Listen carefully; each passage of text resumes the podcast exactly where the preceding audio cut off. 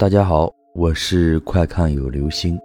今天的故事叫做《给小鬼治病》。利民诊所里的黄医生已经在这个小村里工作了很多年。今晚，轮到黄医生独自在诊所里值夜班。夜深了，黄医生无聊地坐在椅子上打着哈欠，兴许不会有人来了。看来一会儿他就可以关门回家睡觉。突然，门口传来了急促的敲门声，黄医生立马清醒过来，利索的开口：“请进。”话音刚落，一个年约四十的妇女满脸焦急地推门而入。“黄医生，请你救救我女儿吧。”“别急，先让我看看你女儿。”黄医生连忙稳住她的情绪。我女儿还在家里，家就离这儿不远。黄医生，行行好，和我去一趟吧。”妇女哀求道。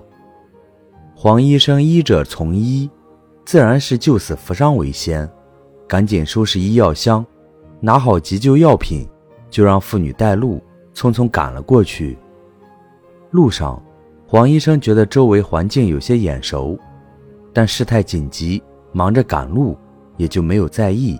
匆匆而过，黄医生跟着妇女来到他家，妇女拿出钥匙开了门，连忙将黄医生请进去，带他来到女儿的面前。黄医生认真检查了一番，又量了体温，还好，孩子只是发烧，三十九度，有些高，但还好，来得及治疗。黄医生有序地拿出一次性注射器和药水，给孩子打过针后。又拿了一些退烧的药给女人，仔细说明吃药的次数、时间、数量。而装药水的玻璃瓶，则被妇女随意地丢在门口的垃圾篓里。妇女对愿意来救治女儿的黄医生很是感激，付了医药费后，又很客气地将黄医生送到了村口。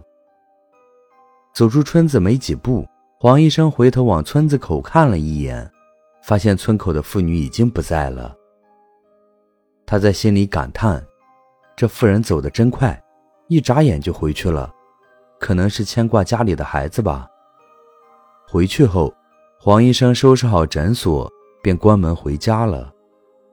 第二天，黄医生来到诊所，发现装钱的抽屉里面多了一张冥币，认为可能是谁的恶作剧，放在这里好玩的，拿出来放在一边后。便没有再理会。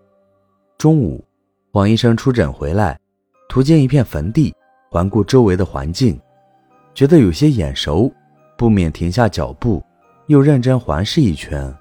突然，他打了个寒颤，这不是昨天晚上经历过的吗？他壮着胆子走进这一片坟地，走着走着，他猛然瞥见一座坟头的边上有一些玻璃碎片，走近仔细一看。他心里顿时发毛，这不是他昨晚用过的药水的瓶子吗？再联想到早上抽屉里的冥币，他心里一凉，额头冒出冷汗。他这是撞鬼了。突然，他看见昨晚那妇人在坟头上看着他笑，黄医生吓得撒腿就跑。后来诊所的同事拿了那座坟的死者的照片来给他看时，照片上。确实是那天晚上的妇女，黄医生立马将照片还给同事。昨天晚上的事，他现在想想都心有余悸，心里默默告诫自己：从此，他再也不孤独一个人值夜班了。他怕撞鬼。好了，这就是今天的故事，给小鬼治病。